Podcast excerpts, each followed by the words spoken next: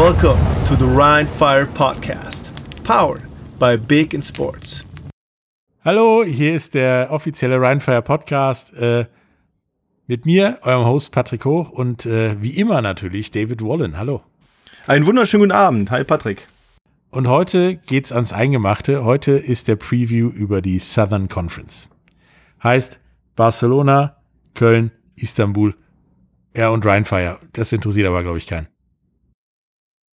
Ah, das, das ist darauf, wo, wo, jetzt, wo jetzt alle drauf hingefiebert haben, wo wir jetzt die ganze Zeit drauf hingearbeitet haben auch. Und es ist ja auch, ich sag mal, in den, in den drei Wochen jetzt schon auch echt wieder viel passiert, ne? Und die, die Saison nähert sich und, und äh, ich sage auch mal, bei uns im Team merkt man das wirklich und ja, ich bin extrem gespannt und es wird jeden Tag verrückter. Ja, man wird jeden Tag ein bisschen fickriger. Das ist leider Gottes ja, richtig. Wenn man das so sagen darf, ja, das stimmt. Ja, ich freue mich sehr. Wir haben ja das, das Eröffnungsspiel gegen Frankfurt in Frankfurt. Ähm, und da merkt man schon, okay, jetzt, jetzt merkt man, es, es, gibt, äh, es gibt demnächst eine Einladung, eine offizielle, dann kann man da auch äh, Akkreditierung für Presse bestellen und so weiter und so weiter. Also es ist sehr professionell und, und ähm, sehr gut vorbereitet von allen Seiten. Ja, und dann äh, soll es am 5. Juni soweit sein und äh, wir spielen in Frankfurt gegen den Meister. Puh, sag ich mal. Genau. Schauen wir mal. Schauen wir mal, um Fußball hier wieder reinzubringen. Nein. Genau. Ähm, aber heute geht es halt um die Gegner in unserer Conference, der Southern Conference. Und dann fangen wir einfach mal mit Barcelona an. Barcelona España. Genau, die hatten letzte Saison drei, zu, drei Siege, sieben Niederlagen. Äh, spielen in einem relativ kleinen Fußballstadion, was ungefähr 100 Kilometer westlich von Barcelona ist, im Estadio Municipal Reus oder Reus. Reus. Reus, okay. Reus.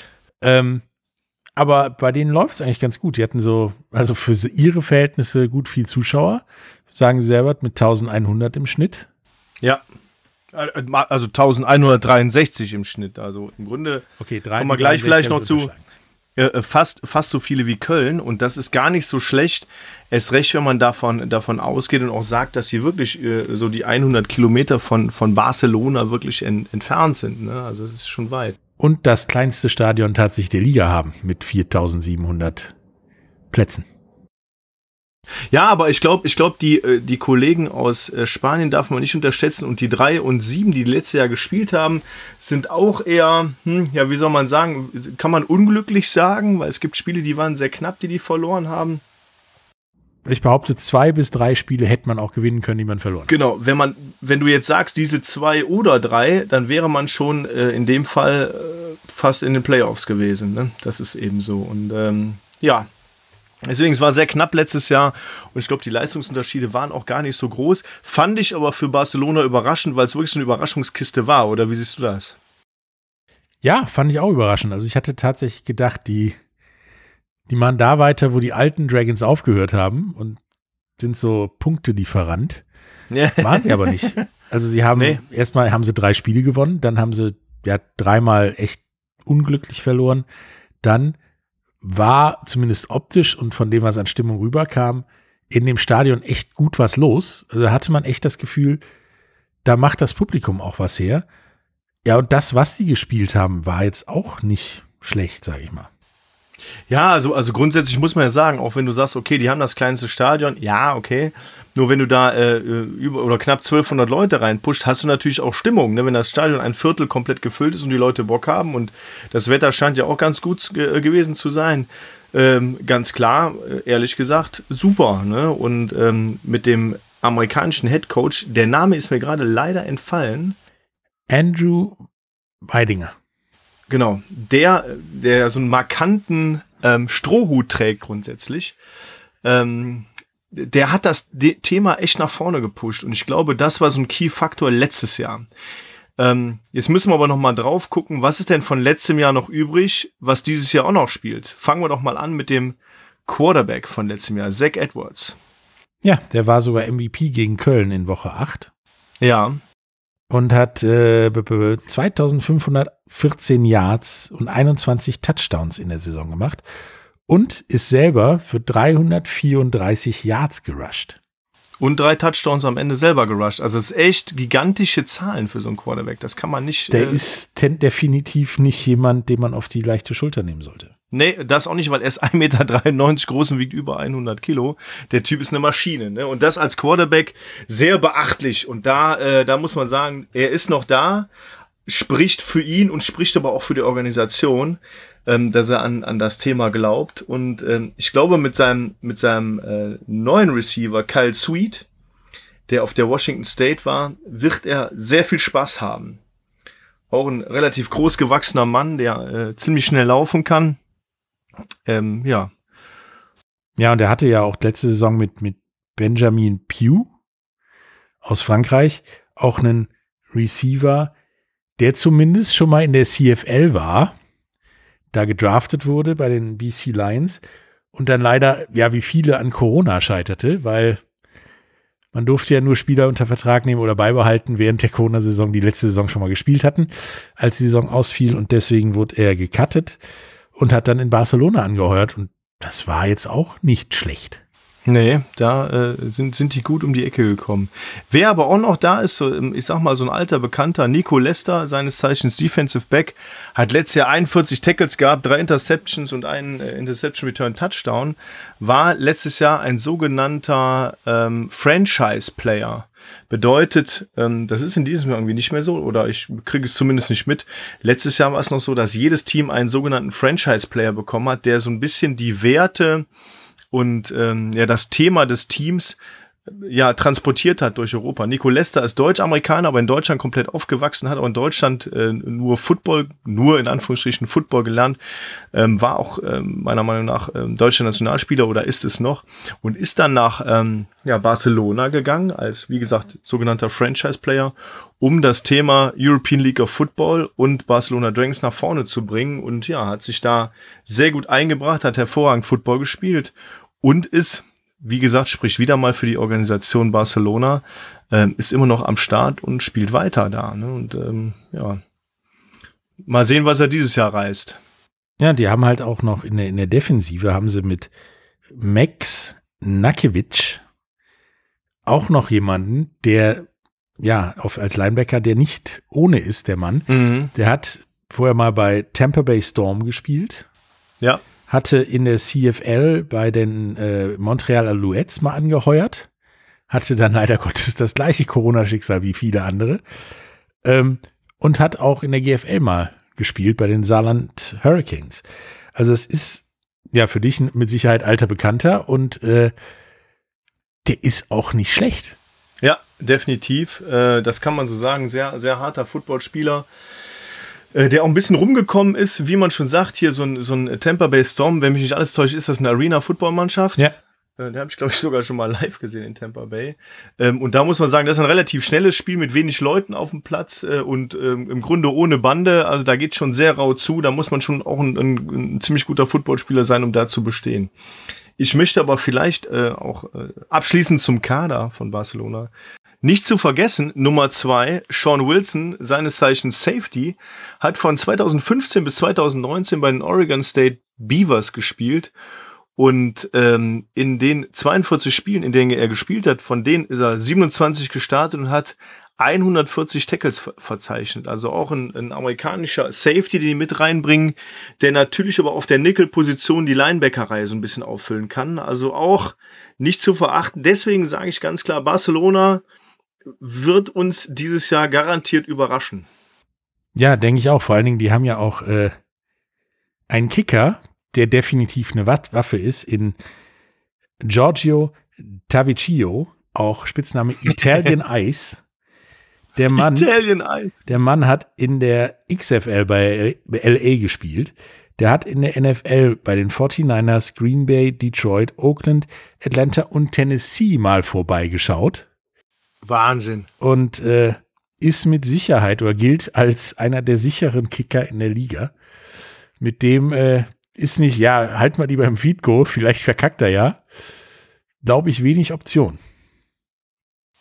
Aber äh, wie wir ja wissen und äh, ich glaube auch äh, mittlerweile in jedem Podcast gesagt haben, dass der Kicker im letzten Jahr, also ich sage jetzt mal allgemein der Kicker im letzten Jahr in jeder Mannschaft, wirklich oft ausschlaggebend war, um das Spiel zu gewinnen oder auch zu verlieren. Im Extra Point sowie im Field Goal, wie auch das Finale mit drei Punkten entschieden wurde, weil der Kicker es halt nicht geschafft hat in dem Fall. Ne? Und ja, gut, ich bin, ich bin sehr gespannt. Und ich habe noch zwei Schmankerl zum ja, Coaches, Coaching-Staff.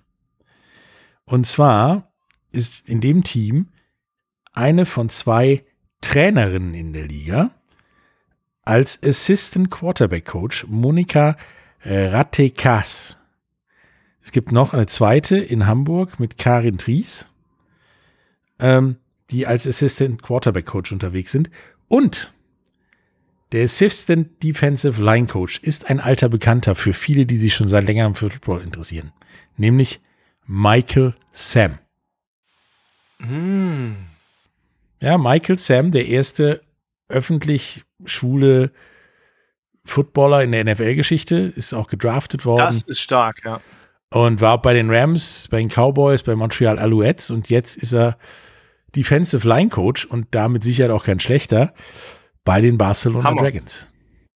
Das muss ich ehrlich sagen, äh, ist mir gerade relativ neu, aber das ist eine Hammerverpflichtung. Ich habe äh, ähm, natürlich auch aufgrund seines Outings äh, diese die die Story mitbekommen und da muss ich ehrlich sagen, das ist eine Hammerverpflichtung von einem von einem sehr sehr guten Footballspieler.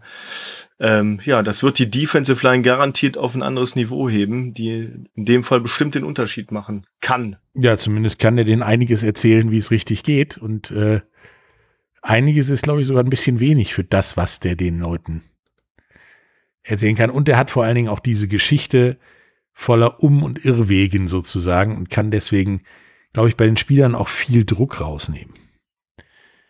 Deswegen also Barcelona ähm, könnte ich mir vorstellen, dass die auf lange Zeit äh, in dem Stadion auch vielleicht die Bude voll kriegen könnten und äh, mit Sicherheit kein, keine Laufkundschaft sind. Nee, also definitiv, die, die muss man, ja, kann man nicht anders sagen, die muss man ernst nehmen. Ne? Also Barcelona ist da, wie du eben am Anfang gesagt hast, leider nicht mehr der Punktelieferant, höchstwahrscheinlich. Aber wir werden sehen. Gibt ja noch ein paar andere Mannschaften in der Division. Wir werden es auch relativ schnell sehen. Ja. Und wir werden es vor allen Dingen zweimal sehen. Ja. Ähm, nächstes, nächstes Team. Wir haben mit B angefangen, gehen im Alphabet mal weiter zu C zu den Cologne Centurions. Letzte Saison schon dabei, genauso wie Barcelona. Ist mit 5 und 5 noch in die Playoffs ja gerutscht. Und da ziemlich übel gegen Frankfurt unter die Räder gekommen mit 6 zu 36. Und hatte trotz eines sehr zerrissenen Heimspielplans 1167 Zuschauer im Schnitt. Äh, ich war gegen Leipzig in Köln also 1000 Leute waren vor dem Stadion in dem Park auf der Wiese, aber nicht im Stadion. Also sie müssen Spiele gehabt haben, die echt voll waren. Ähm, aber nichtsdestotrotz war das keine schlechte Mannschaft. Also, also ich muss ganz ehrlich sagen, ähm, Köln hat mich letztes Jahr auch überrascht, wie schnell die das aus dem Boden gestampft haben und von der Organisation her. Ich kenne da relativ viele Leute, weil wir nah aneinander sind. Ähm, und äh, einen riesen Respekt davor, was die wirklich, was die wirklich accomplished haben im letzten Jahr. Und die 5-5, ähm, auch eine, eine super Leistung, damit in die Playoffs gekommen, okay, gegen den Meister dann mal unter die Räder gekommen, das kann passieren, äh, da, da will ich mich auch nicht von freisprechen. Wer weiß schon, was, was passiert am 5. Juni. Ähm, aber ja, die haben auch ein, ein gut, gut gefülltes, gut gefüllten Kader, wobei auch der ein oder andere, den ich kenne, ähm, aktuell zu Düsseldorf gewechselt ist und der aber auch ähm, qualitativ nachbesetzt wurde. Zum Beispiel ähm, durch Kellen Beverly, dem Cornerback, der mal im Buffalo Bills Minicamp war unter anderem. Ähm, da bin ich mal sehr gespannt, was der Junge, ähm, ich sag mal, auf den Nummer 1 Receivern der Liga so fabriziert. Ja, der war auch äh, ein Corona-Opfer in der Canadian Football League. Er war bei den Ottawa Red Blacks und durfte dann da auch äh, wegen Corona die Koffer packen. Ja, okay. Das ist ja auch, also diese, diese CFL-Geschichte da äh, im letzten Jahr, die hat vielen Spielern, ich glaube auch der, an der Karriere nicht, nicht gut getan, aber ähm, für, für uns als European League of Football muss ich sagen, ist es gut, wenn solche Spieler auch zu uns kommen, ist ja auch unser Aushängeschild. Wie ich auch beim letzten Mal gesagt habe, die Jungs, die jetzt in die CFL gedraftet werden oder sogar die zwei, die in die NFL gegangen sind aus der European League of Football, ähm, das ist schon ein Wahnsinn, ähm, muss man einfach so sagen. Ja, wie du es schon sagtest, ähm, Köln hatte in, gefühlt mit Saisonende ein Aderlass.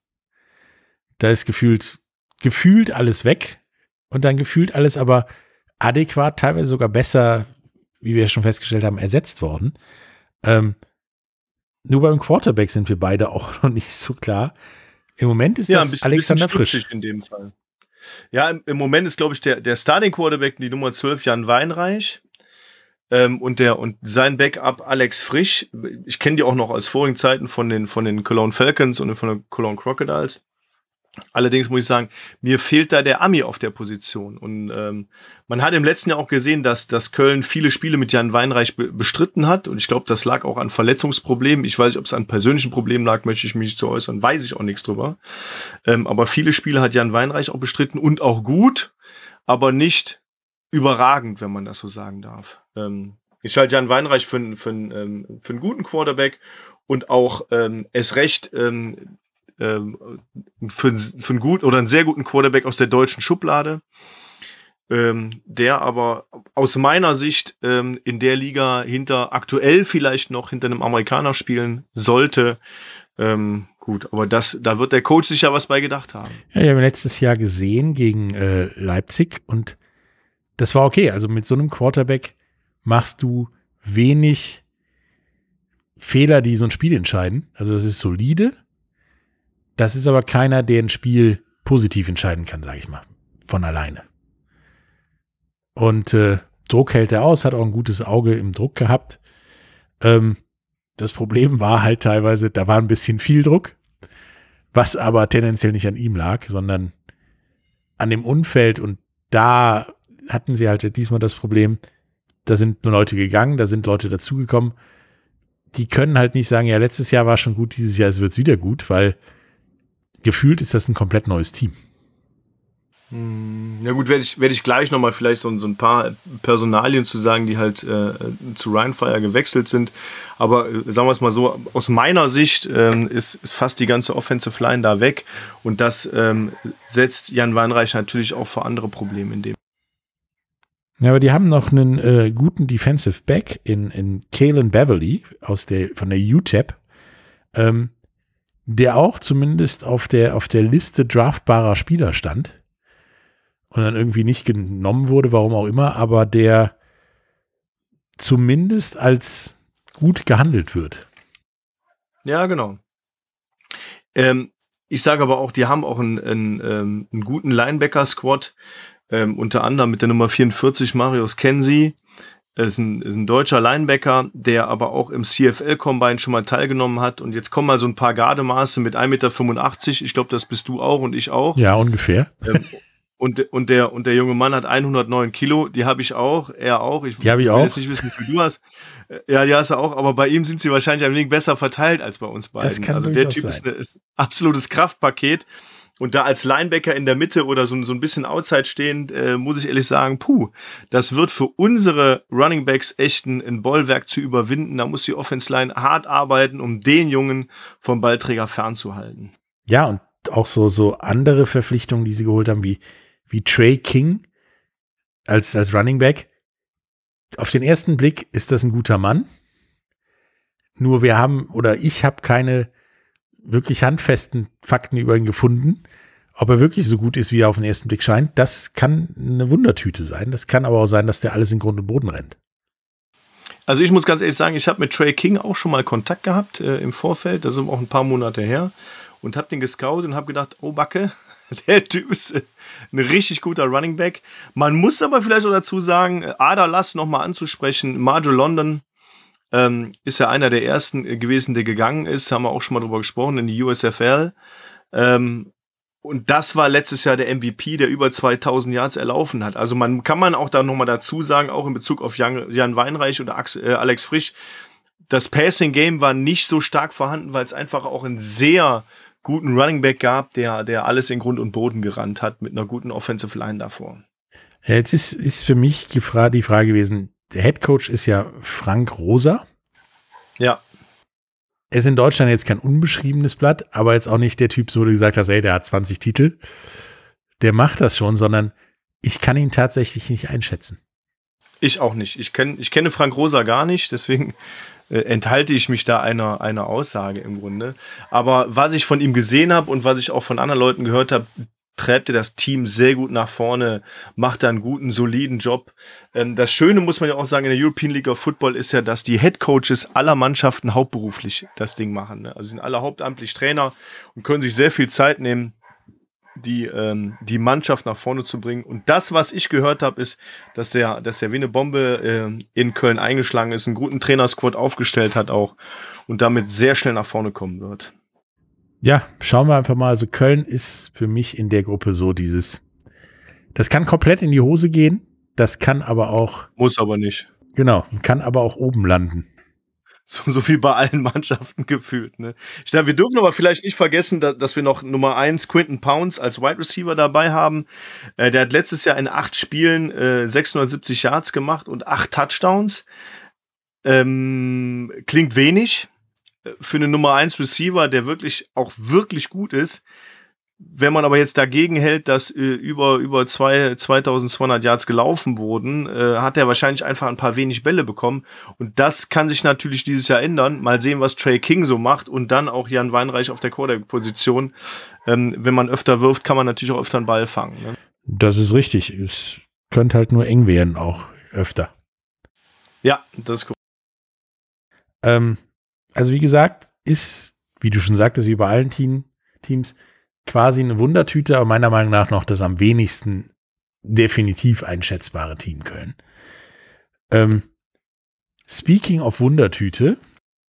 Ja. Wir kommen zu Istanbul Rams, beziehungsweise früher mal die Cop Rams. Denn eigentlich ist das eine Universitätsmannschaft, die jetzt den Schritt in ja, die professionelle Football-Liga wagt.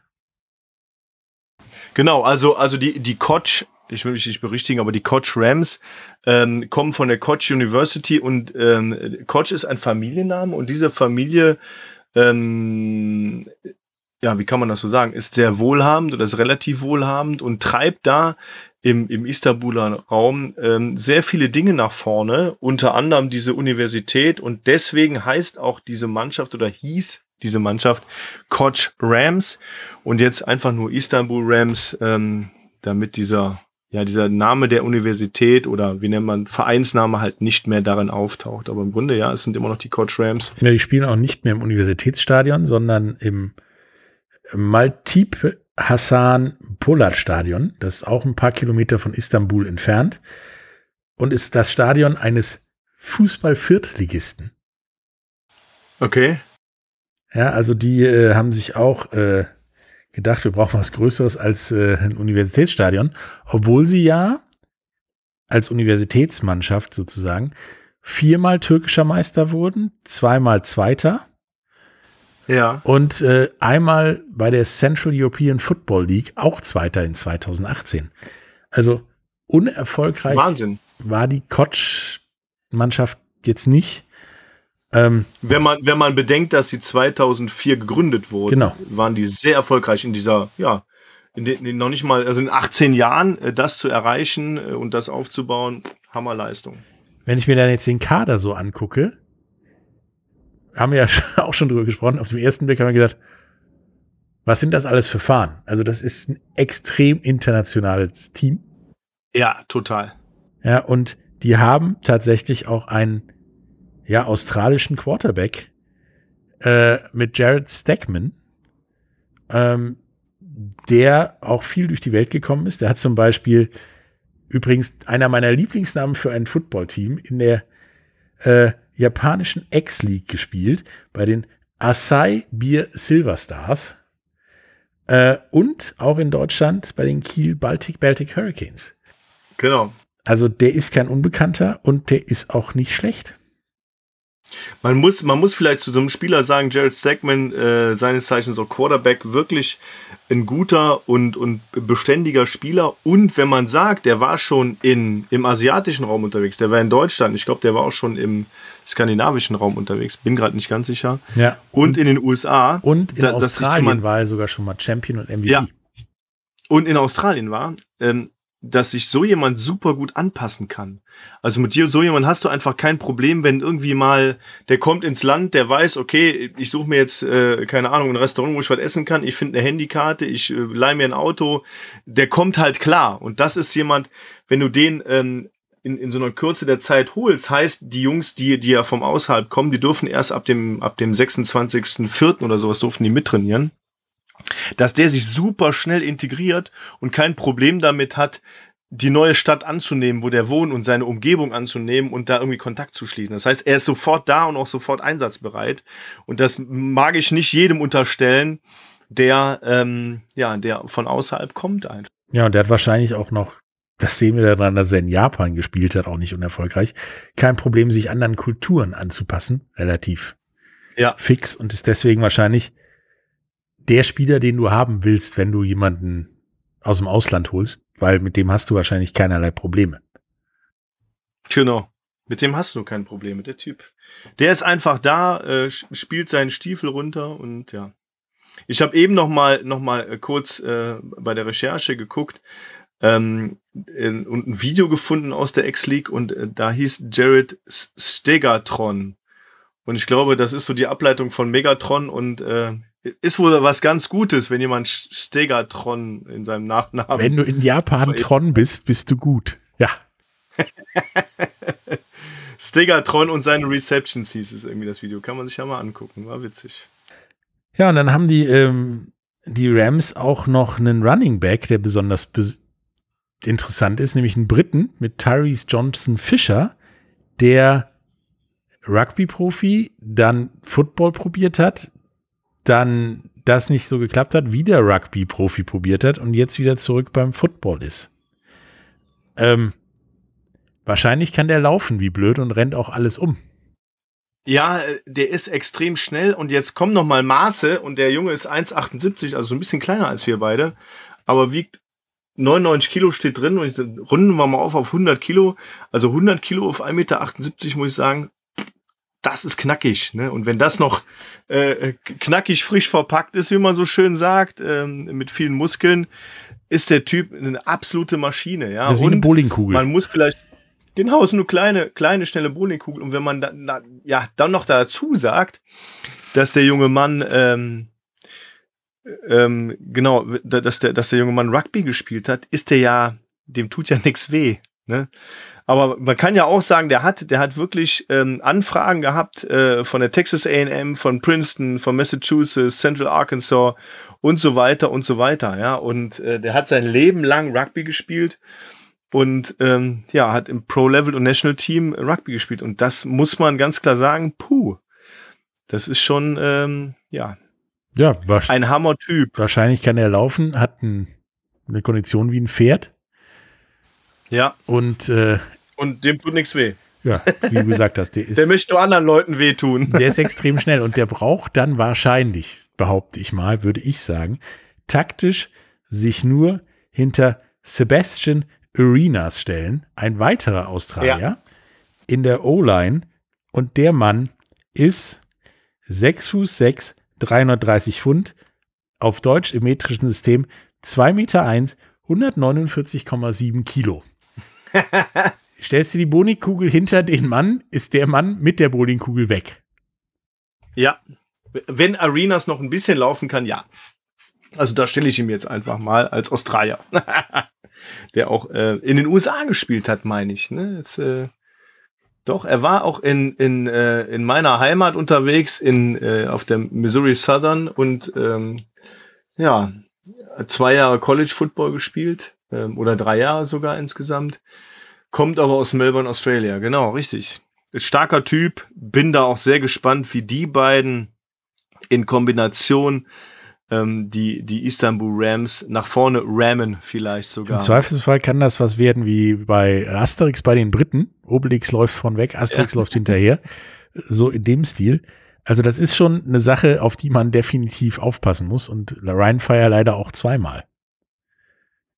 Ja, ist so. Ist äh, tatsächlich so. Deswegen, also wir haben ja immer dieses Thema ähm, oder wir haben ja die, die, ganze Zeit dieses Thema mit dieser Glaskugel und es ist einfach so. Ne? Was soll man dazu sagen? Es ist echt schwierig, das einzuschätzen, ohne gegeneinander gespielt zu haben. Und ich glaube, das wird die nächsten paar Jahre auch so bleiben. Nichtsdestotrotz sagt man ja auch in der NFL immer irgendwelche, ah, hier bei dem Team ist dies, bei dem Team ist das und kommt ganz anders in der Saison, ne? weil es ja auch immer durch, durch die Roster-Moves und durch Drafts und so weiter geändert wird. Und äh, vielleicht auch mal so, so ein Roster-Move aus Stuttgart, den man in Istanbul äh, verzeichnen kann. Auch ein US-Amerikaner, Zach Blair, seines Zeichens Inside-Linebacker, ein hervorragender Spieler, der mir letztes Jahr äh, in Stuttgart auch immer positiv aufgefallen ist. Ähm, ja, mit äh, 1,88 Meter und 94 Kilo jetzt jetzt kein, äh, keine, keine Vollmaschine, wie man so, so schön sagt, aber ein, ein sehr solider Linebacker, der das Spiel sehr gut liest und so eine Defense ähm, antreibt und als Captain nach vorne bringt und, und Kommandos gibt und wirklich so ein Thema, ähm, ja, so, so ein Thema abfrühstücken kann. Und vielleicht auch mit ähm, Jamari Milliken, ähm, US-Cornerback, ähm, der 2018 auch schon bei der Frankfurt Universe gespielt hat, ähm, als Unterstützung da. Also die beiden US-Amerikaner plus äh, alle türkischen und auch äh, ähm, äh, anders ähm, anderen Spieler, die dabei sind, ähm, wird, wird schon in der Defense zumindest gut aufgestellt. Ja, und, ja. und Blair, das, was ich in Stuttgart gesehen habe, der kann unglaublich schnell Entscheidungen treffen. Und vor allen Dingen immer die richtige gefühlt. Als zehn Entscheidungen. Ah, der Typ ist wirklich gut. Sieben bis neun sind die richtige. Du, du musst einfach sagen, jemand, der äh, so wie, wie er 1,88 groß ist, 94 Kilo hat, der ist jetzt nicht so der, der Prospect für, für die großen Colleges oder überhaupt Colleges. Aber wenn jemand so Football spielen kann wie er und so viel Football-Knowledge hat und die, wie du sagst, die Entscheidung so schnell treffen kann, dann äh, macht das schon sehr viel aus. Ne? Also das ist, ähm, das macht ihn halt auch schnell dadurch. Ja, und selbst wenn er die falschen Entscheidungen getroffen hat, hat er das relativ schnell registriert und dann die richtige nachgeholt. Und das hat fast auch immer geklappt. Also ja, genau. Der Mann ist auf jeden Fall äh, gefährlich und bleibt zu beobachten mit, äh, mit Milliken, Johnson Fisher und unserem guten australischen Freund Arenas. Genau, aber vielleicht, vielleicht noch mal kurz, äh, ein Spieler, der mir aufgefallen ist auf dem Roster vom Namen her, ist Muneyuki Kinoshita. Tron. ein japanischer, Ein Tron, genau, Kinoshita-Tron. Nein, ist ein japanischer Spieler, so von, also äh, wirklich, wirklich nur, weil er vom Namen her aufgefallen ist, von Panasonic Impulse äh, aus der auf, aus der X-League, ich weiß es gerade nicht, aus der japanischen Liga auf jeden Fall. Ähm, Finde ich stark, dass so jemand auch nach Istanbul kommt, um, um dort Football zu spielen, um für sich vielleicht auch das nächste Level zu erreichen. Da bin ich auch sehr gespannt, wie das im nächsten Jahr aussieht. Ähm, ich finde es auf jeden Fall gut, dass es so ein, so ein ähm, so ein gemischtes Roster ist von vielen verschiedenen Nationalitäten. Das kann echt, äh, ja, kann auch jetzt mal in die Glaskugel geschaut, kann das einen Unterschied machen. Ja, und japanische Footballspieler sind ja auch dafür bekannt, dass die immer wieder aufstehen und dass die alle schnell sind. Ja, die kriegst du nicht tot, ne, wie man so schön sagt. In Düsseldorf hatten wir auch mal einen, einen, ähm, einen japanischen Footballspieler, der auch Wide Receiver und Running Back gespielt. Äh, der hieß ähm, der hieß äh, von Freunden genannt einfach nur Atze, weil er Atsushi irgendwas so und so hieß. Aber da muss man einfach sagen, war ein, war ein völliger Athlet, dieser Typ, eine, eine pure Muskelmasse und extrem schnell. Und das äh, erwarte ich von unserem Kollegen Kino Shita genauso. Ja, und die stehen als erstes wieder. Ja, das ist korrekt. Ne? Damit kommen wir dann auch zu diesem unwesentlichen Team, für die wir hier den Podcast machen. Du sagst das immer so, dieses unwesentliche Team. Da warten doch jetzt alle drauf, oder? genau. Hoffe ich mal. Auf das Team der Stunde und der Zeit und auf das wir alle warten seit mehreren Podcasts. Auf Rheinfire. Erstmal ein witziges Detail am Anfang. Rheinfire hat definitiv das größte Stadion in der Liga mit der Schau ins Landreisen Arena in Duisburg. Und wahrscheinlich auch den Headcoach mit den meisten Meriten, denn ja, Jim Tomsula war gefühlt überall. Ja. Also nicht nur in der NFL, auch in der NFL Europa und auf Colleges und es waren halt nie wirklich schlechte Ligen oder sozusagen Bums-Ligen dabei, sondern es war mal gut und es waren auch immer ja gute Positionen. Also als Head Coach in der NFL, das passiert jetzt auch nicht im Vorbeilaufen. Und äh, du arbeitest dich auch nicht im Vorbeilaufen von Coordinator in der, Europe, in der NFL Europa bis zum Head Coach in der NFL hoch. Ähm, der Mann hat Ahnung. Ja, also das, das muss man ganz klar sagen. Und ich habe äh, die Familie von, von Jim ist ja auch hier mit seinem Sohn und seiner Frau. Und wir haben schon viele Gespräche geführt, weil ich auch sagen muss, der Jim Tom Sula ist eine absolute Macht. Dieser Typ ist ein Seelenfinger äh, vor dem Herrn und, und nimmt, nimmt jeden Raum ein, den er betritt und ist und ähm, wie seine Frau zu mir schon mal gesagt hat, Jim, äh, there is no stranger for Jim. Also er kennt keine Fremden. Also für ihn ist jeder Freund und für jeden hat er offene Arme, hört denen zu und ist einfach ein wunderbarer Mensch. Das möchte ich direkt am Anfang sagen. Jeder, der die Chance hat, dieses Jahr mal Jim Tom Sula kennenzulernen oder einmal mit irgendwie auf zu sprechen, ähm, dann wird man merken, er wird sich Zeit nehmen. Das ist völlig irre. Ähm, aber ja, wir haben äh, äh, auch vielleicht kurzes Detail. Ähm, so, so am, an der Seite. Wir, wir waren äh, mit Jim und wollten halt Einwohnermeldeamt ihn anmelden und so weiter. Und dann wurde halt auch gefragt, ja, haben Sie denn schon mal äh, in Deutschland, europäischen Raum gelebt? Und wir so, ja, hat er schon mal. Ja, ja, sagt er, ja, habe ich über zehn Jahre. Und ich so, oh, über zehn Jahre. Ja, meine ganze Familie war über zehn Jahre hier. Weil er einfach, ne, er war in England, er war in Berlin, er war äh, in Düsseldorf, er war in Schottland, also der, der ist schon, der war schon lange hier unterwegs ne, in der NFL Europe und ähm, das muss man einfach mal sagen. Vorher war der auf verschiedenen Colleges und, und ja, äh, zum Schluss einmal Head Coach der San Francisco 49ers und dann nochmal Defensive Line Coach äh, bei den Dallas Cowboys und ähm, diese beiden Teamnamen, wenn ich die nenne, kennt die, glaube ich, jeder, ob, ob der was mit Football zu tun hat oder nicht. Das ist richtig. Das sind so, äh, da klingelt jedem, das ist Football, muss man nicht groß erklären, was es ist, ob es Baseball, Basketball oder Football ist.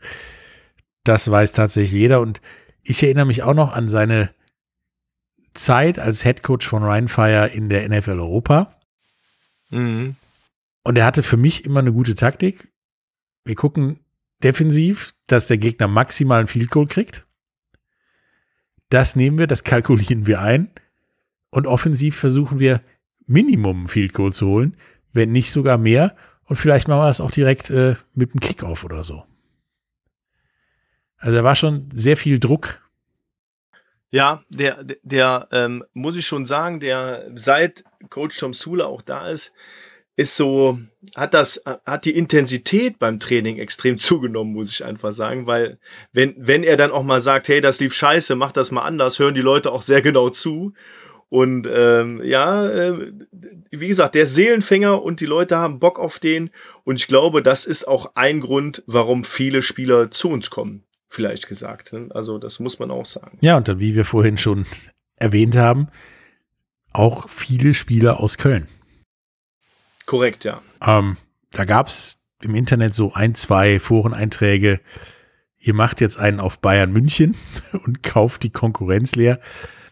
Aber ganz so war es ja nicht. Also sie sind ja wirklich ziemlich alle freiwillig gekommen. Nein, ich, äh, ich muss auch sagen, das kann man mittlerweile auch auf der Wikipedia-Seite der European League of Football, also wir haben ja eben schon mal drüber gesprochen, aber auf der deutschen Seite äh, nachlesen, dass es, dass es drei Spielertöpfe gibt im Grunde. Und da steht, äh, Top 1 umfasst acht Vollprofis, äh, Top 2 umfasst alle Spieler, die Zeit, Teilzeitgehalt erhalten, sowie Unterkunft. Und Top 3 erhält zwischen 100 und 450 Euro. Und diese 100 bis 450 Euro sind eigentlich 40 Leute in der Mannschaft oder mehr. Also wir fangen nicht an, das Bayern München zu sein, irgendwelche Spieler zu kaufen, weil laut Salary Cap dürfen wir das gar nicht und würden das auch nicht tun. Das ist nicht der Sinn unserer Liga und auch der Sinn unseres Teams. Wir möchten aber mit dem, was wir außerhalb von, von diesem, nur von diesem Footballplatz bieten, die Leute ranholen. Wie unser, unsere tolle, to, tolle Fire Arena in Duisburg mit 31.000 Zuschauerplätzen, wie einen hervorragenden Coach Tom Sula, wie gute ärztliche Betreuung auch bei dem Training von zwei Physios, die grundsätzlich da sind und so weiter und so weiter. Das ist eher das, das, was wir aufbauen und wofür auch andere Spieler, zum Beispiel aus Köln, zu uns kommen, ja. Ja, kommen wir doch mal zu den Spielern, jetzt nicht unbedingt den aus Köln, sondern allgemein fangen wir beim Quarterback an mit Matt oh. Adam. Matt Adam. Auch ja. der wurde ja, oder die Verpflichtung wurde ja so-so gesehen, sage ich mal. Die einen haben gesagt, ja, der hat ja nur bei den Hamburg Huskies und Berlin Rebels gespielt und auch nicht so dolle. Was wollt ihr mit dem? Aber wir beide haben ja schon mal drüber gesprochen, wir sehen das ein bisschen anders. Genau. Also ich muss, ich muss ehrlich sagen, klar, im Internet wird, wird das herbeigezogen, was Leute so finden. Und ja, äh, man kann auch sagen, der hat nicht gut gespielt in Hamburg. Ja, der hat eine scheiß Saison gespielt.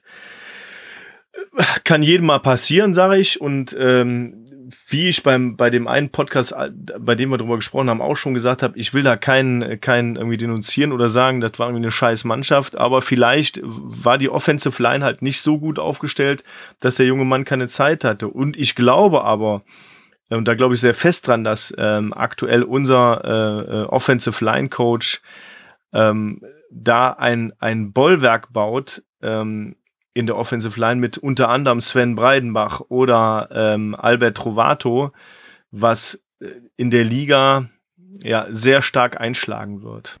Ich habe auch das Gefühl, dass, äh, um es mal griffig zu formulieren, hinter der Offensive Line könnten auch wir beide Quarterback spielen. Ja, auch wenn wir wahrscheinlich nicht sehen würden, weil die alle einen Kopf größer sind als wir, aber. Die sind alle, die sind alle schon gut unterwegs, ja. Ich, ich muss aber auch sagen, ähm, ich will da auch gar nicht so viel, so viel Öl ins Feuer gießen. Ich glaube aber auch einfach, dass, äh, dass Matt Adam in, bei unserer Offensive Line ein bisschen mehr Zeit hat und vielleicht dadurch auch bessere Entscheidungen treffen kann und dadurch schon besser spielt. Ganz klar, das ist meine Meinung. Wir haben den jungen Mann nicht ohne Grund geholt. Er kam auch auf Empfehlung von einem unserer Scouts in den USA und ähm, denen muss man auch einfach mal vertrauen und ähm, das, was ich bisher beim Training gesehen habe, ähm, ja, kann sich sehen lassen. Ja, und das Laufspiel ist auf dem Papier zumindest auch kein schlechtes und mit so einer Offensive Line wahrscheinlich auch eher eine Macht. Ich meine, Jason Agemont war bei Leipzig letztes Jahr und war da einer der Leistungsträger. Der Top Rusher, ja. Hat äh, da ja übrigens auch vorher äh, bei einem dir bekannten französischen Club gespielt. Wie heißt der nochmal? Äh, ähm, du meinst äh, Paris äh, La Courneuve Flash. Genau. ähm, und war auch da jetzt nicht der schlechteste. Also, ja. Der ist schon jemanden, der so ein Quarterback auch entlasten kann.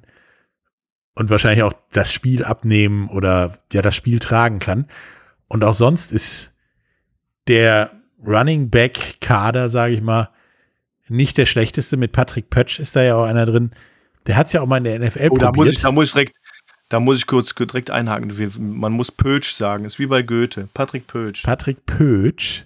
Grüße, Grüße an Patrick äh, an dieser Stelle. Von Patrick. er wird sich freuen. Ähm, Patrick Pötsch hat es ja auch mal in der NFL probiert, hat nicht geklappt, aber ist seit gefühlt Ewigkeiten eine feste Größe im leistungsbezogenen Football in Deutschland. Ja. Und war auch letztes Jahr zumindest meiner Meinung nach einer der Faktoren, warum das in Köln knapp mit den Playoffs geklappt hat. Also das ist. Ja, und, und auch, und auch der, äh, wir haben eben in Köln die Offensive Line gelobt, aber man muss vielleicht dazu, dass, dass Patrick Pötsch äh, als Fullback natürlich für den, für den Running Back äh, äh, oder den balltragenden Running Back auch den Platz aufgemacht hat. Ne? Das muss man klar sagen. Und Patrick war letztes Jahr auch ähm, im Kader des All-Star-Teams der European League of Football als einziger Fullback. Ähm, und wenn man ihn so sieht als Kerl, merkt man, okay, Patrick ist jemand, der, der, der gerne und viel redet. Äh, das bin ich auch. Ähm, er sieht auch ähm, extrem schwer aus, um das, äh, um, um das lieb und nett zu sagen. Aber sobald er diesen Helm anzieht und das Shoulderpad, ähm, wird dieser Typ sowas von, äh, wie man auf Englisch so schön sagt, elusive. Das glaubt man nicht. Also der ist wirklich äh, jemand, der ein, ein gnadenlos harter Spieler ist, der ähm, ähm, ja mit seinem Motto Schädelsuppe gerne gerne auch mal austeilt. Und da bin ich echt gespannt, ähm, wie Jason Argument mit ihm da im Backfield arbeitet. Wobei da ja auch noch der ein oder andere mitläuft, ähm, der nicht zu verachten ist. Nee, Leander Christ, äh, Carstensen ist zum Beispiel auch mit Sicherheit jemand, der in Zukunft äh, auch weit nach vorne kommen kann. Ähm, dann habt ihr ja auch noch bei den Wide Receivern euch, oder hat sich Ryan gut bedient, mit jemandem, der in Deutschland schon länger ein Begriff ist, mit äh, Nathaniel Robitaille, der vorher bei den Schwäbisch Hall Unicorns gespielt hat. Und korrekt. Ja, da eine ziemlich feste Größe war, auch in diversen knappen Spielen. Also ist ein Typ, da sollte man darauf aufpassen, wenn es eng wird. Äh, den kann man auch mal einfach von der Leine lassen, sage ich mal. Also Nate Robitaille auch, äh, vielleicht auch zu den anderen, wie Jason Argument und über, über jeden, den wir bisher gesprochen haben, einfach super Typen. Ne? Also ähm, das ist uns auch bei Rheinfall ganz wichtig, dass der charakterlich auch ins Team passt. Ähm, aber bei Nate Robitaille muss ich sagen, gab es direkt, direkt am Anfang äh, schnell Kontakt zu ihm. Ähm, der, hatte, der hatte richtig Lust darauf, zu uns zu kommen. Der ist mehrfacher deutscher Meister ähm, hat, einen, hat einen tollen Background, ist äh, ein hervorragender Receiver. Ja, gut, ich habe letztens gehört, oh, er ist ja schon 30. Ja, er ist schon 30, okay. Aber das, ähm, das heißt einfach nichts. Der hat ja in Schwäbisch Hall, muss man auch sagen, von 2017 bis 2019 äh, 3600 Receiving Yards geholt und über 53 Receiving Touchdowns. Das muss man sich mal vorstellen. Also der Typ ist auf dem Platz eine absolut ernstzunehmende äh, Nummer und ähm, ja, plant auch schon die nächsten Jahre insgesamt. Also auch wenn er 30 ist, ich glaube, bis, bis er 35 ist, will er nicht aufhören zu spielen. Wobei vielleicht in dem Atemzug nochmal sagen muss, wir haben auch äh, einen anderen jungen Mann verpflichten können mit Timothy Knüttel. Genau. Ein Deutsch-Amerikaner. Ja, es äh, gilt auch allgemein im deutschen Football als ein riesen Receiving-Talent. Ja, war auch in Leipzig, hat bei den Leipzig Kings gespielt im letzten Jahr, ist äh, wenn man, wenn man schon dabei war, eben ist auch 30 Jahre alt, aber auch ein super netter Typ, äh, der genau weiß, okay, er hat in Deutschland schon mehrere Stationen gehabt, der kommt hier an, er packt seine Tasche aus im Apartment, ähm, seine Mutter wohnt in Deutschland, die hat er direkt auf dem, auf dem Weg noch besucht. Und das, was ich eben schon mal sagen wollte mit, mit den Jungs, die aus Australien kommen und sich so schnell ähm, äh, integrieren, auch in Istanbul. Und das ist mit den Jungs auch so. Die sind da, die kommen an, die machen ihr, ihre Handy-SIM-Karte, Prepaid, irgendwie zip, zap, das, äh, kennen sich direkt aus, wissen, wo die Bahn ist, wissen, wie man Auto fährt. Das ist überhaupt gar kein Thema. Und das, das finde ich immer ziemlich gut, weil dann muss man, da, da muss man sich weniger kümmern. Ja, das ist tendenziell für ähm, ja, eine Mannschaft oder einen, einen Club immer gut, wenn die Spieler selbstständig sind und man nicht immer alles hinterher tragen muss und sie wissen, wo es Frühstück gibt, wo es Abendessen gibt, wann Training ist und äh, einfach leicht verdaubar sind, sage ich mal. Ähm, ja, genau, genau. Und auch Rheinfire hat nicht nur Amis geholt, sondern auch eine relativ bunte Truppe zusammengestellt. Ihr habt auch äh, viel in Niederlanden gefischt. Der Nederlands. Ja. ja, und dann deswegen auch, sprichst du auch immer so, Nederlands, damit du mit den Jungs reden kannst. Mit ja. Silvan äh, Barelos oder Barels. Nee, Barels. Barels, genau. Barels. Tight End. Äh, Arnold Höllerhöck, ähm, Offensive Lineman. Und Tyrese Owusu Bedalco. Korrekt. Spreche ich jetzt nicht aus. Aber äh, vielleicht, vielleicht starten wir mit Thomas Silvan van den Ort. Das, das war ja, einfach. Van den Ort, genau. Thomas van den Ort, genau. Linebacker. Wir starten mal mit Silvan Barels. Äh, richtig geiler Typ. Äh, kommen wir mal wieder auf Maße. 1,98 Meter, 115 Kilo, 25 Jahre alt. Ähm, war mal äh, oder wurde wurde letztes Jahr ähm, zum äh, NFL International Combine eingeladen in London. Ist auch also wenn man so einen Typen sieht ne puh, also als so äh, neben der Offensive Line als Tight End äh, Tight End ist ja die Position die blockt und auch Bälle fängt und damit damit dann rennen muss. Relativ schneller Spieler super schwerer Spieler ähm, ist aber beim offiziellen NFL-Scouting auch eine 4-7-1 auf 40 Yards gelaufen. Und ich, ich sag mal, für jemanden, der 115 Kilo wiegt, ist das schon eine, eine sehr beachtliche Zeit. Und ja, wenn der den Ball hat und. Also der ist schneller, als er wirkt. Das habe ich auch gesehen, ja. Ja, und wenn, wenn der den Ball hat und dann das Feld runterrennt, der ist, der ist super schwer zu stoppen, ja. Ähm, ja, Thomas Vandenort ähm, kann man auch vielleicht was zu sagen. Netter Typ, ähm, sehr offen. Bei den Holländern muss man auch sagen, die sind ja auch sofort da, ne? Also das ist irgendwie die, die, den braucht man nicht viel, viel erklären. Äh, ist ein Outside-Linebacker, hat auch mal bei den, bei den Düsseldorf Panthern gespielt, äh, zwei Jahre meine ich sogar. Ähm, kennt sich in Düsseldorf somit auch aus und ähm, ja, 106 Kilo bei 1,93 Meter, also ein Gardemaß für einen, für einen Outside-Linebacker, ähm, der da gut einschlagen kann in der Truppe von Detlef Zorn. Ja, und wirkte auf mich immer bei den Panthern wie das ja, wie das heiße Mutter, äh, but, heiße Messer in der Butter. Ja, das ist auf jeden Fall ein guter Spruch, ja. Ja, so beim, beim Gegner immer leichten Widerstand und macht es plopp und äh, weg war der Gegner und weg war auch der Linebacker, beziehungsweise der gegnerische Quarterback. Ähm, mit Sicherheit auch eine, ja, eine sozusagen Sleeper-Pick-Verpflichtung. Und dann äh, gibt es dann noch den US-Import äh, Omari Williams, der ja Omari Williams, genau. Heiß gehandelt wird als der Defensive Back.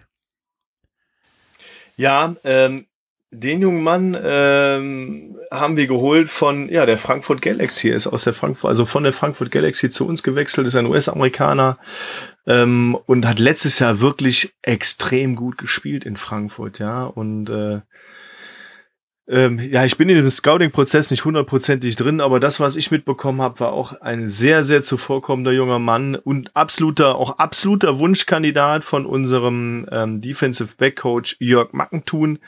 Und der ähm, Jörg Mackentun hat schon extrem hohe Ansprüche und das, das zählt ähm, sehr auf die Seite von Omari Williams, wenn, wenn sich jemand so einsetzt, um, um die Person auch ins Team zu holen. Ähm, ich glaube, äh, auf der Safety Position dieses Jahr auch für Ryan Fire ein Schlüssel zum Erfolg. Ja, Schlüssel zum Erfolg. Wir kommen zu unserem wöchentlichen Tippspiel. Ja. Und versuchen das bitte objektiv zu machen. Ja, das ganz bestimmt. Wen siehst du denn als ersten? so, soll man mit dem letzten anfangen? Fangen wir mit dem letzten an diesmal. Vielleicht machen wir es damit noch mal ein bisschen spannender.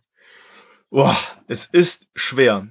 Ähm, auch wenn ich in dieser Stadt arbeite, aber letzter Platz Köln.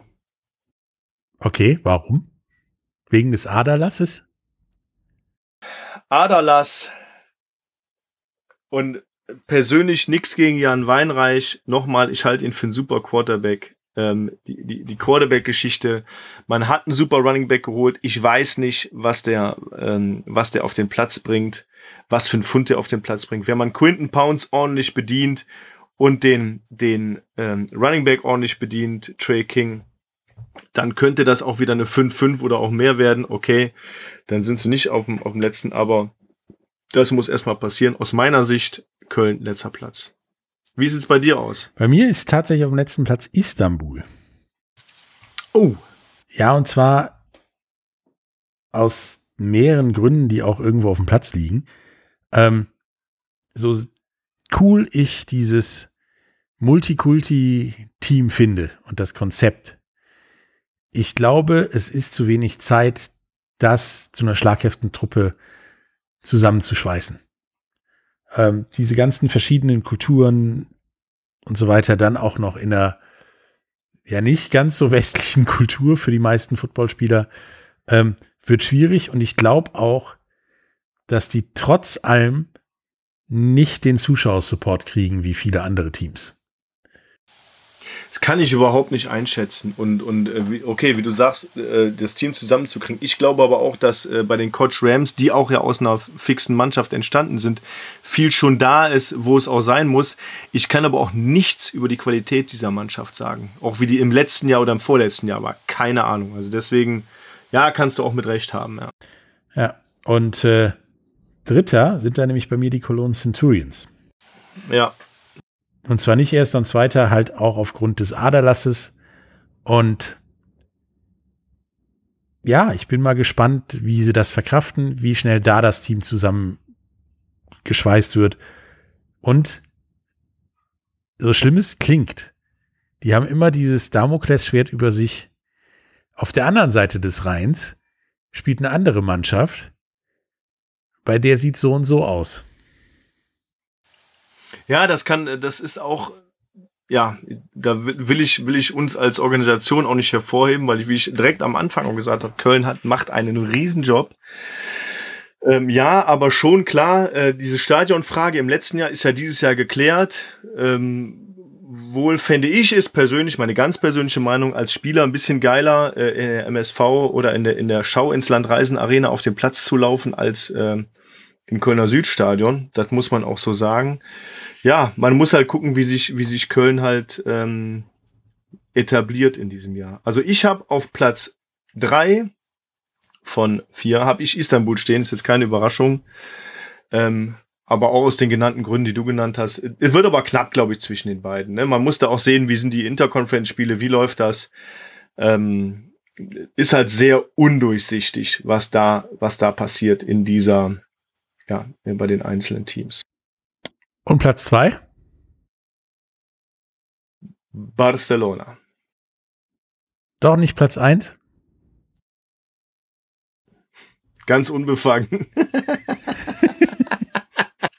ich sage, Barcelona äh, steht gut auf dem Platz, hat ein paar gute Leute mit Kyle Sweet und äh, auch Zach Edwards, der da, der da viel reißen wird. Ähm, ich wage aber zu bezweifeln, dass auch der, der zwölfte Mann, äh, der in den Zuschauerzahlen so viel bringt. Und ich wage zu bezweifeln, dass die Offensive Line ähm, ein, ein Bollwerk ist, dass das den Kollegen Zach Edwards soweit schützt. Weil wenn jemand schon 334 Rush Yards hat und drei Touchdowns, was ja gut ist, aber ein Quarterback soll eher werfen als ähm, als äh, laufen.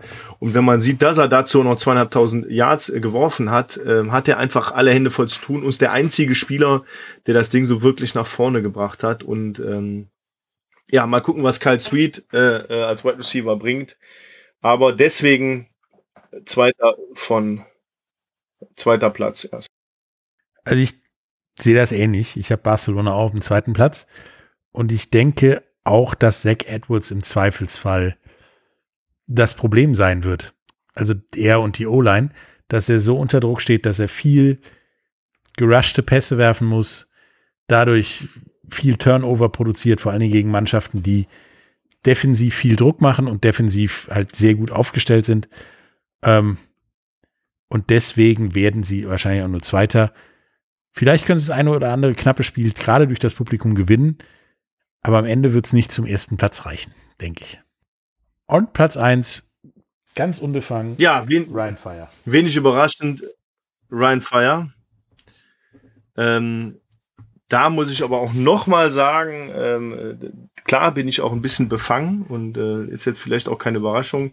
Ich muss aber sagen, wenn man das nur auf die Division betrachtet oder auf die Conference betrachtet, glaube ich schon, dass wir da eine, eine sehr, sehr gute Chance haben, weil unser, unser Kader relativ packed ist und wir haben, wir haben noch nicht, ähm, ich sag mal, Till Jansen oder Martin Pinter erwähnt oder äh, Christian Van Horn in der, in der Defensive Line oder auch Lucas Ruos, ähm, der ähm, natürlich in die CFL gedraftet wurde, aber aktuell noch mit uns trainiert. Mal schauen, wie sich das entwickelt, weil er hat ja beim, beim ersten äh, CFL Combine kein, kein Visum bekommen und wenn er diesmal auch kein Visum bekommt, so leid es mir tut für den Jungen, aber dann äh, wird er wahrscheinlich doch in Düsseldorf, äh, in, in, in ja, bei Rheinfall spielen dieses Jahr.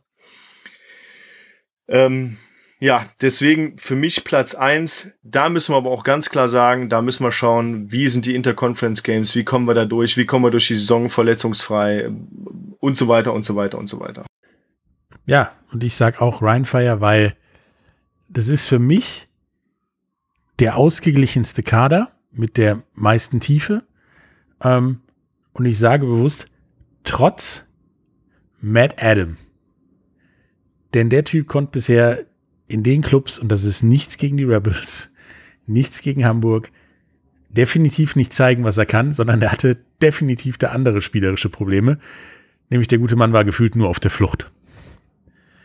Und hatte kaum Zeit, irgendwas zu machen. Ich glaube, gerade mit der, mit der O-Line, die meiner Meinung nach extrem gut ist und gefühlt für ein All-Star-Game komplett nominiert werden kann, ähm, wird er viel Zeit haben, und hat halt auch einen Receiving Squad vom Tight End über den, die Running Backs zu den Wide Receivern, wo er gefühlt alle blind anspielen kann, wenn er das möchte. Und die dann auch, ja, Meter gut machen oder Yards gut machen. Deswegen halte ich Rheinfire für, für echten Faktor in dieser Gruppe und wahrscheinlich auch dann im, im erweiterten Favoritenkreis auf den Titel nachher, was natürlich auch die, die Interconference-Spiele zeigen müssen. Aber ist definitiv meiner Meinung nach das kompletteste Team. Okay. Ja, aber vielleicht, vielleicht ist das auch nur der Schein, weil wir das meiste über dieses Team wissen. Wieso spielen du und ich da demnächst auch mit? Na ja, dann, äh, dann bin ich aber nicht so, äh, dann glaube ich, also bei mir definitiv nicht dann. Also wenn, dass wir dann den Platz eins machen, wenn ich da mitmischen muss. Also das Thema ist seit über zehn Jahren vorbei. Das ist richtig. Das wird nichts mehr. das wird nichts mehr. Ja, aber wie du schon sagst, also es ist schon relativ komplett und, und gepackt, äh, wirklich gepackt mit, mit vielen großen Namen. Ähm, ähm, und es ist, äh, wie man auch so schön sagt, oder wie, wie oft uns oft vorgeworfen wird, dass Bayern München, wir kaufen alles, aber ja, lest mal auf Wikipedia nach. Nein, tun wir nicht, weil wir es gar nicht erst dürfen und dann auch nicht tun. Ähm, und auch gar nicht wollen. Und die Leute kommen zu uns wegen unserer, ja, wegen, wegen, wegen unserer Organisation einfach. Ja, und wann kann man schon mal mit jemandem wie Jim Tonsula trainieren? Korrekt. Das muss man natürlich auch sagen, ja. Und äh, aber man muss vielleicht auch zu sagen, warum kommt Jim Tom Sula zu uns? Ja, das hat ja auch persönliche Befindlichkeiten, weil wir zahlen auch garantiert keinem Head Coach ähm, das Gehalt, was er vorher in der NFL hatte. Das muss man vielleicht auch dazu sagen. Das darf man nicht vergessen. Ja, und äh, wie es dann eben aussieht, darüber reden wir nächstes Mal mit einem Preview auf das erste Saisonspiel gegen die Frankfurt Galaxy. Bis dann. Tschüss. Tschüss zusammen. Welcome to the Rhine Fire Podcast, powered by Big in Sports.